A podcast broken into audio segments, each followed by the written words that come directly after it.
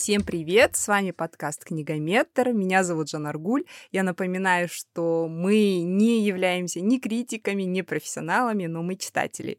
Сегодня э, у нас довольно необычный, наверное, эпизод, потому что обычно вы э, привыкли слушать меня с Мариной, а сегодня у нас будет гость. Э, если помните, в 27-м эпизоде мы пригласили Боту Годвин, нашу коллегу по подкасту «Чай, кофе, поболтаем», которая живет в Британии. Она рассказала нам, как обстоят дела с чтением в Британии, э, как дошколятах уже начинают ходить в библиотеки, и у них есть такое понятие, как story time. А сегодня у нас сюрприз. Мы пригласили нашу коллегу из другого подкаста. Она живет у нас в Гамбурге. Расскажу вам предысторию. В начале лета наши коллеги из подкаста Стивен Книг э, предложили нам поучаствовать в интересной коллаборации. Это когда книжные подкасты или блоги ходят друг к другу в гости и разговаривают на тему школьной программы, а именно по литературе. Что бы мы изменили, что бы добавили, а что считаем уже лишним. И в рамках этой тусовки мы сегодня пригласили в гости Ладу из подкаста «Не Гёте единым», не Гёте единым — это аудиосериал о немецкой литературе, где в главных ролях выступают классики от Гёте до Ницше. Лада живет в Германии, в городе Гамбург, и работает, представьте себе, это прям работа мечты в книжном магазине. Лада, привет, добро пожаловать! Привет, спасибо за приглашение, очень рада прийти к вам в гости. Отлично.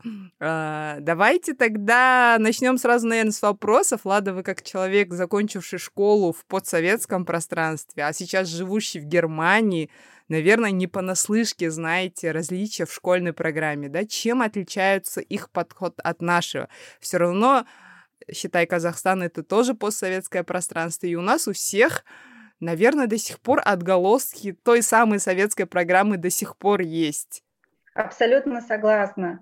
Эм, школа для нас, наверное, из всех республик бывшего Советского Союза, это одна единая школа с одной программой и с, одними, с одним списком литературы, да, если уже мы идем в сторону литературы. И в этом а, наша система кардинально отличается от немецкой. У меня двое детей, и старш, старшая дочь как раз закончила начальную школу и перешла в гимназию, то есть в старшую школу. И уже на ее примере я вижу, насколько отличается э, программа. Например, начальная школа, ну да, я, возможно, сейчас в России тоже есть это разделение, но в целом начальная школа – это что-то такое очень легкое, легкая версия вступления в обучение, а вся настоящая серьезная учеба начинается уже с пятого класса. Но даже это показывает сейчас, что, например, в вопросе литературы и языка кардинально отлич, отличие от нашей системы. В Германии нет предмета литература и нет предмета немецкий язык. У них и литература, и язык называется Deutsch, то есть немецкий язык, куда входит литература. И, например, у них нет отдельного предмета, как у нас был, на котором мы разбираем произведение, да, мы там пишем сочинение, разбирается язык, и в придачу, так сказать, к этому какая-то особенная э, отдельная литература. Что интересно, в каждой школе э, по-разному. Учитель решает, или отдельная школа, или отдельная земля решает, какая литература сейчас это будет, например, этот автор, а в следующем году может быть другой. Нет какой-то четкой программы, и для меня это было очень необычно и непонятно, как можно разделить, вернее, соединить два предмета. Ну, то есть э, тут, наверное, большая такая, э, большое поле для учителя, да, как она сделает этот предмет более интересным, более, да, развлекательным для детей. Ну, это это вообще круто, я считаю. Интересно. А как у вас дело, например, с дошколятами? Э, вот как раз на примере моего сына э, я могу сказать, и на примере детей этого же возраста моих друзей из э, России или других стран да, бывшего Советского Союза, это тоже две большие разницы. В бывших республиках, республиках странах да, Советского Союза особое значение придают развитию да, дошкольному. Да. В Германии такого нет. Э, здесь считается, что Э, дети должны быть детьми, они должны играть, то есть, ну, какой-то, может быть, минимум, что-то порисовать, посчитать, там, один плюс один, и то это не факт. Например, в детском саду мы два раза переезжали, то есть сын ходил в два разных детских сада, и на этом примере мы увидели, что, ну, это только игра, то есть только игры, и особое значение воспитатели придают тому, чтобы родители не нагружали детей дома, до школы. И, кстати, русские здесь славятся как раз-таки вот этим нагрузом, скажем так, что типа, да-да, мы знаем, что русские родители, они такие, вот они, да, э, детей заставляют учить, они там садятся с ними, не нужно им учить, а то им в школе будет скучно. То есть вот такая позиция. Ставь себе. Интересно, а у нас вот если до пяти лет ребенок не ходит в спортивную секцию, развивашку, еще куда-нибудь там, э, то ли рисование, то ли танцы, это все ребенок у вас не обустроенный. Но с другой стороны, например, у нас в первом классе требуют, чтобы ребенок уже умел считать, писать и читать.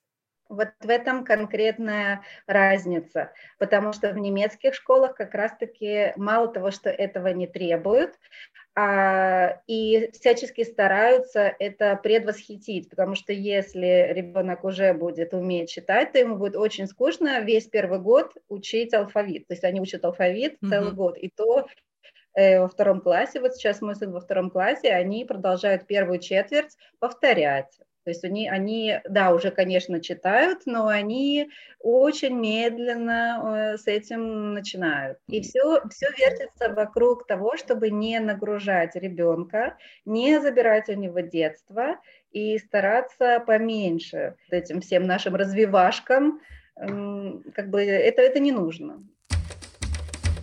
Лада, я вот прослушала ваш подкаст и м, такую интересную мысль, да, услышала, как только вы хотели узнать вот м, тот самый менталитет немецкого народа, вы начали с литературы. Вот расскажите нашим слушателям, как это у вас происходило. Я так понимаю, вы прямо со школьной литературы начали. Да, как ни странно, да, потому что эм, я исходила из того, что если встретиться с любым русским человеком, ну, примерно более-менее, да, одного возраста, то, скорее всего, э, сказав какую-нибудь шутку или там, я не знаю, э, зацепив какую-нибудь э, тему, рано или поздно всплывет что-то, что мы либо учили в школе, да, какая-то вот это вот тот же луч света в темном царстве. Я уверена, что все, кто у нас... Буря мглою небо кроет. Э, э, скорее всего, все сразу поняли, ну, все, я имею в виду более-менее, да, на нашего да, возраста да. и чуть помоложе, все поняли, что, угу, понятно, это смешно. Э, то же самое я подумала, что, скорее всего, конечно же, если я разговариваю, неважно, насколько хорошо я знаю язык, да, я буду разговаривать со своими знакомыми или коллегами, да, я, мне будет интересно в каких-то определенных сферах, но понять вот это что-то, да, что вот то же самое а луч света в темном царстве Катерины есть и у немцев. И не зная этого, э, ты все равно на пол, полностью не погрузишься. Хотя я уверена, что на сто процентов ты все равно никогда не погрузишься, не родившись в стране, но тем не менее, 99, чем не вариант. И я действительно начала э, с, со школьной программы, то есть вот, например, примерно в девятом классе, нет, в десятом классе, это как здесь учатся на два года больше, чем в России, здесь э, занимает обучение не 11, а 13 лет. И э, вот тот же Фауст Гёте, да, они разбирают, то есть с комментариями. Кстати, я еще потом э, уточню, как читают здесь литературу, совсем не так, как у нас. И да, когда я начала копать, окей, до этого был Вертер, да, страдания юного Вертера, и то есть мне стало понятно, вот если я один пример возьму, что эм, немецкая литература до определенного времени была очень, эм, как сказать, не, не, без, без надрыва, то есть в ней, в ней отсутствует русское страдание. Mm-hmm.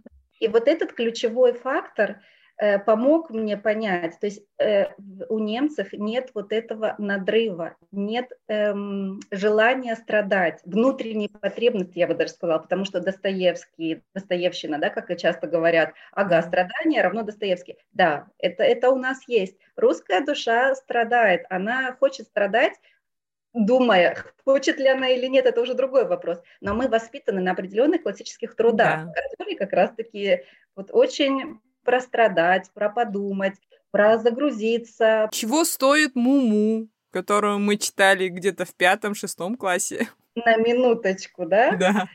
Э, попрошу отметить это произведение далеко не, да, да, да. не жизнерадостное.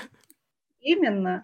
То есть такой выбор сделать. То есть детям дается произведение, в котором выбор либо э, да, убить это животное и избавить, и избавить да. себя от манипуляции, да, применя таким образом свою да, жизнь, да. пускай пустоту, но это выбор. На минуточку, 11 лет там, или сколько там да, в этом да, пятом классе. Э, у немцев этого нет. У них есть совершенно другие какие-то вещи, да, которые, может быть, соразмерны, эм, но нет страданий. И вот это дало мне понимание именно классической литературы, потому что даже э, Лессинг, да, даже э, Клопшток, даже это, это все пред, пред Гёте, да, пред, э, даже Шиллер с его разбойниками, это все про свободу, это все про какое-то преодоление, но без страдания. Это очень важно. Да, были травмы, да, были смерти, но страдания как э, такой основной слой, как база в немецкой литературе отсутствует. И именно поэтому это важно для понимания менталитета. Интересно. Ну, вы прямо как э, настоящий книголюб зашли, да, с другой стороны. Да, еще я хотела сказать как раз вот как вспомнила, когда говорила про Гёте, потому что mm-hmm. я очень много продаю вот сейчас, э, как раз скоро будет э, тесты, ну, в этом году, вернее, mm-hmm. у абитуриентов. И они в этом году некоторые школы выбрали, значит, э, э, то, что здесь две земли, рядом, где я живу, Гамбург земля и Шлезвиг-Хольштайн земля. И также разные произведения, которые выбираются для абитуриентов э, на, на экзамен.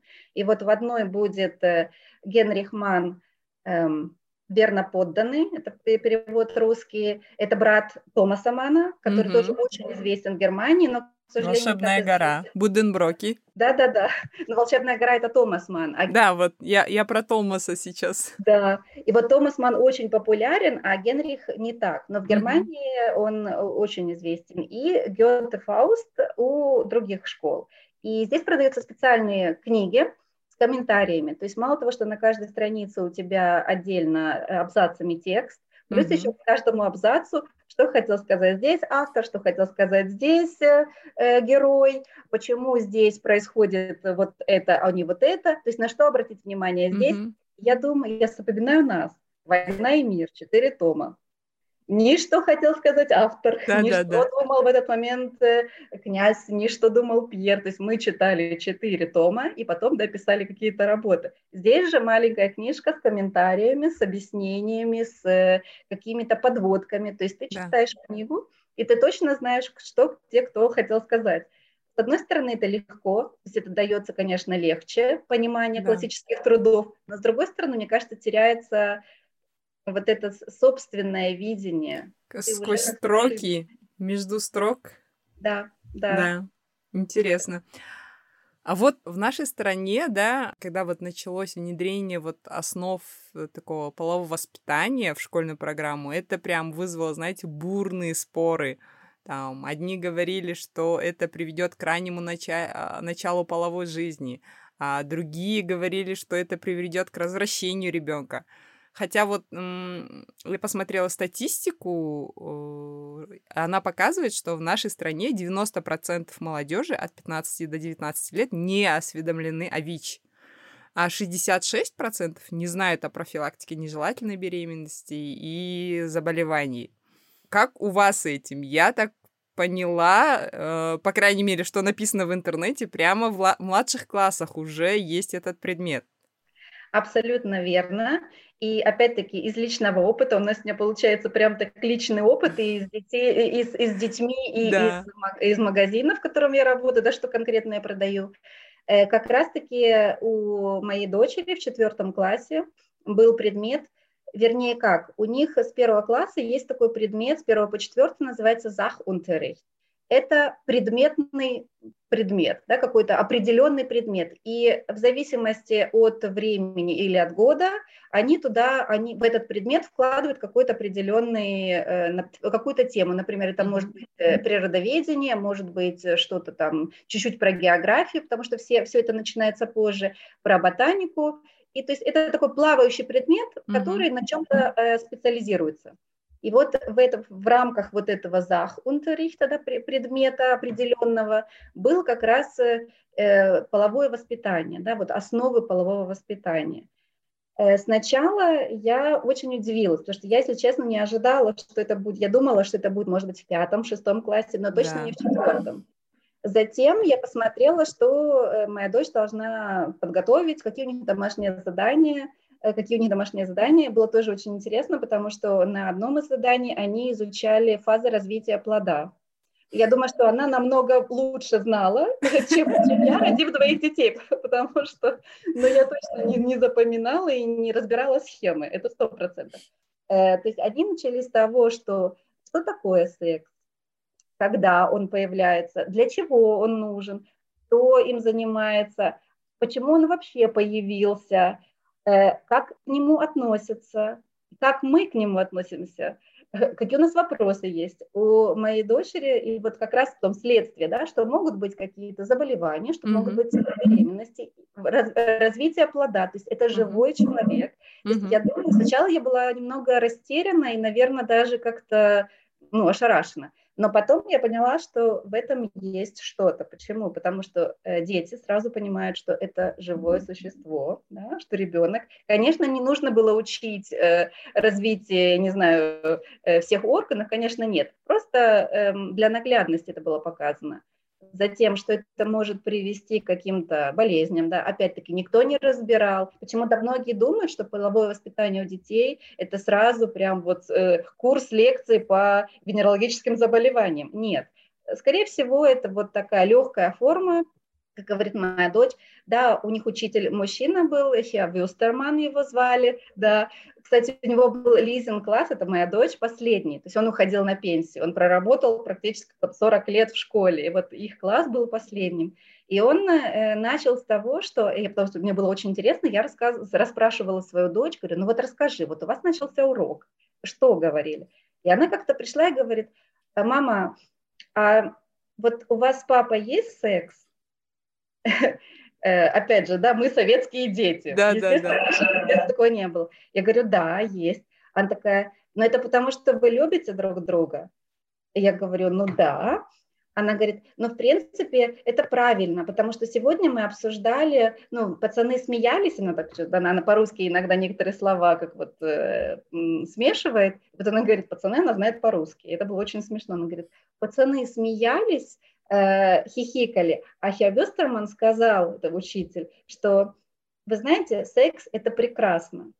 Это то, что наполняет наши души, это то, что дополняет отношения мужчины и женщины, э, заканчивая, как бы обрамляет их, заканчивает их, наполняет. Это то, что делает людей гармоничными и счастливыми. Но только тогда, когда эти двое любят друг друга, когда у них Прекрасно. есть чувства. Поэтому первым делом она пришла и спросила, любит, э, как бы, любит, потому что мы любим друг друга. И мне кажется, вот такое отношение, с одной стороны, беременность, болезни, да, опять-таки в легкой форме, но детям этого достаточно понять. И со второй стороны, что это что-то ценное, да, что это не стыдно, это то, что нужно, к этому нужно как бы дойти, и в определенном возрасте, в определенное время, когда ты чувствуешь это принять как, как что-то хорошее. Здесь отсутствует стыд. Мне кажется, это очень важно, потому что наше, ну, все поколения как бы до меня и, возможно, еще некоторые после, я не знаю просто, как сейчас, э, это всегда было под таким клеймом стыда.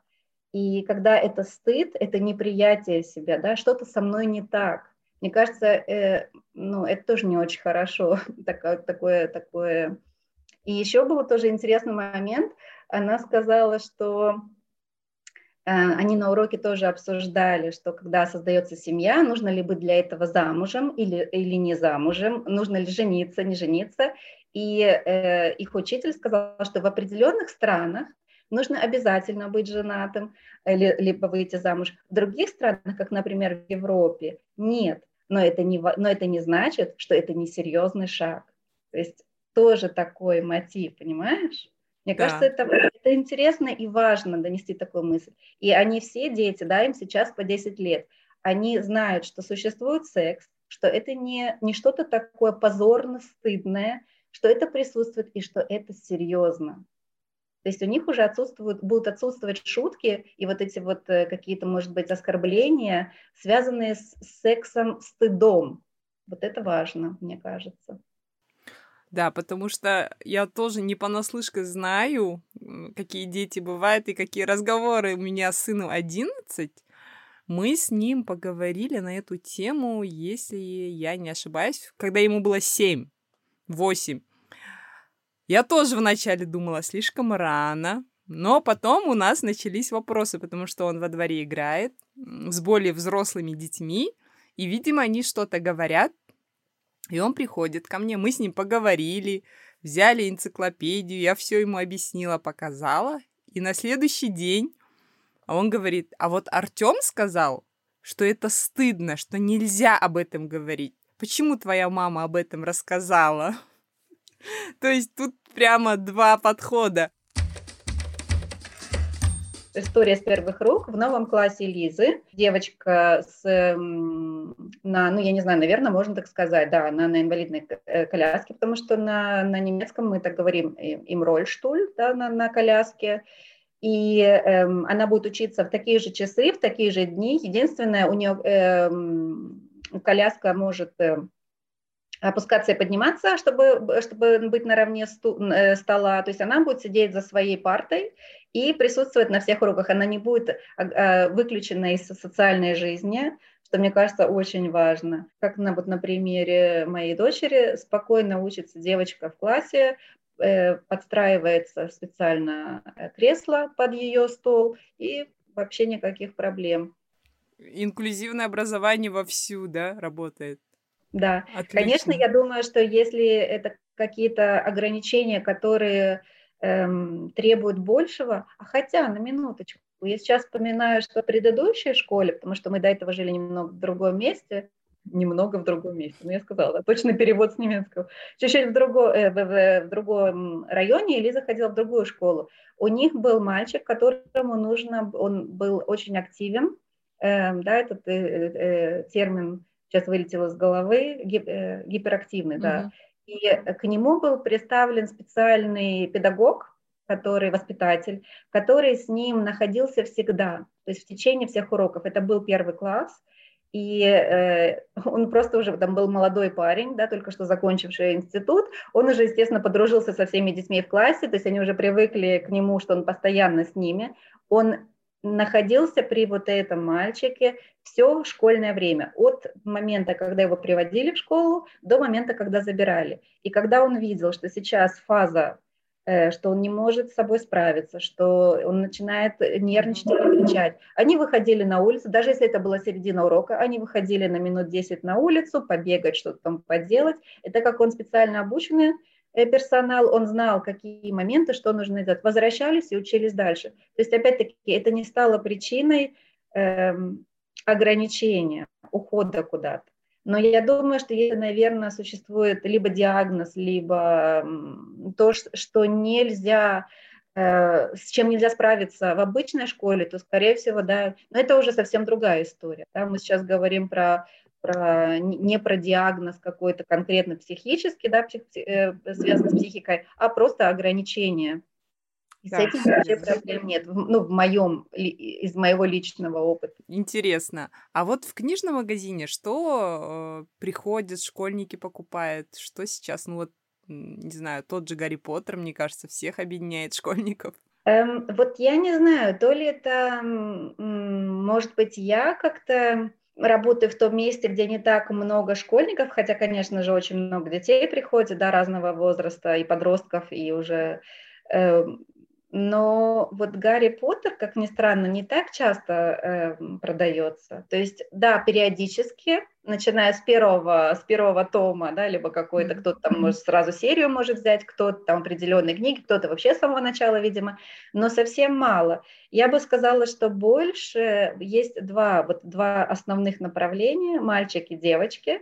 Мальчики эм, для, вот для мальчиков и для девочек есть такая серия, возможно, тоже уже переведена на русский. Вот это продается каждый день, вот прям много.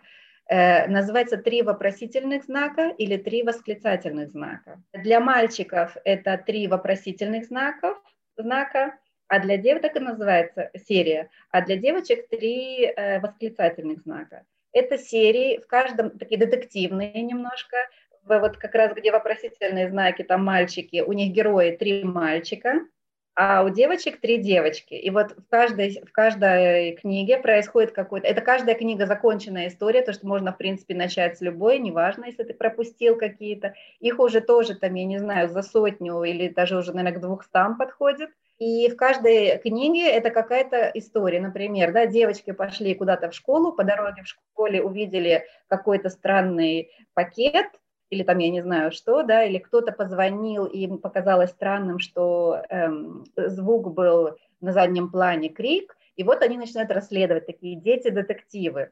Кстати, вот отсылочка к Кестнеру, Эриху Кестнеру, это классик немецкий, Эмиль, детектив Эмиль. Вот что-то вот из этой серии, mm-hmm. только, конечно, уже на современный лад.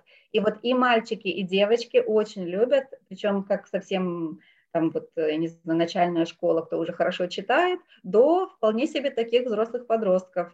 Это прям номер один продажа. Это дети-детективы. Ну, у меня больше к вам вопросов нету, была вообще крутая беседа. По сути, мы поняли, что у нас примерно, да, одинаковая была школьная программа, а сейчас все равно детей что-то меняется, что-то дополняется, но костяк, наверное, у нас все равно остался тот же в нашем постсоветском пространстве. И мне было очень интересно, что у вас для учителей такое больше, наверное, оставлено поле для действия, что они могут себе позволить выбрать что-то, о чем хотят поговорить с детьми. А, если хотите больше узнать о немецкой литературе, слушайте Ладу. Я оставлю ссылку на ее подкаст было очень интересно с вами побеседовать. Огромное спасибо, мне тоже было очень интересно, и, возможно, мы еще поговорим на э, другие темы, не только о детской литературе, сравним, эм, что, что читают в Германии, что читают в Казахстане, потому что для меня Казахстан тоже э, близок и, и интересен. Поэтому я очень надеюсь эм, на то, что мы еще раз встретимся. Огромное спасибо за приглашение, Жанаргуль. Мне было очень приятно побывать у вас в гостях. Спасибо за интересные вопросы. Пишите, я всегда открыта предложением. С удовольствием.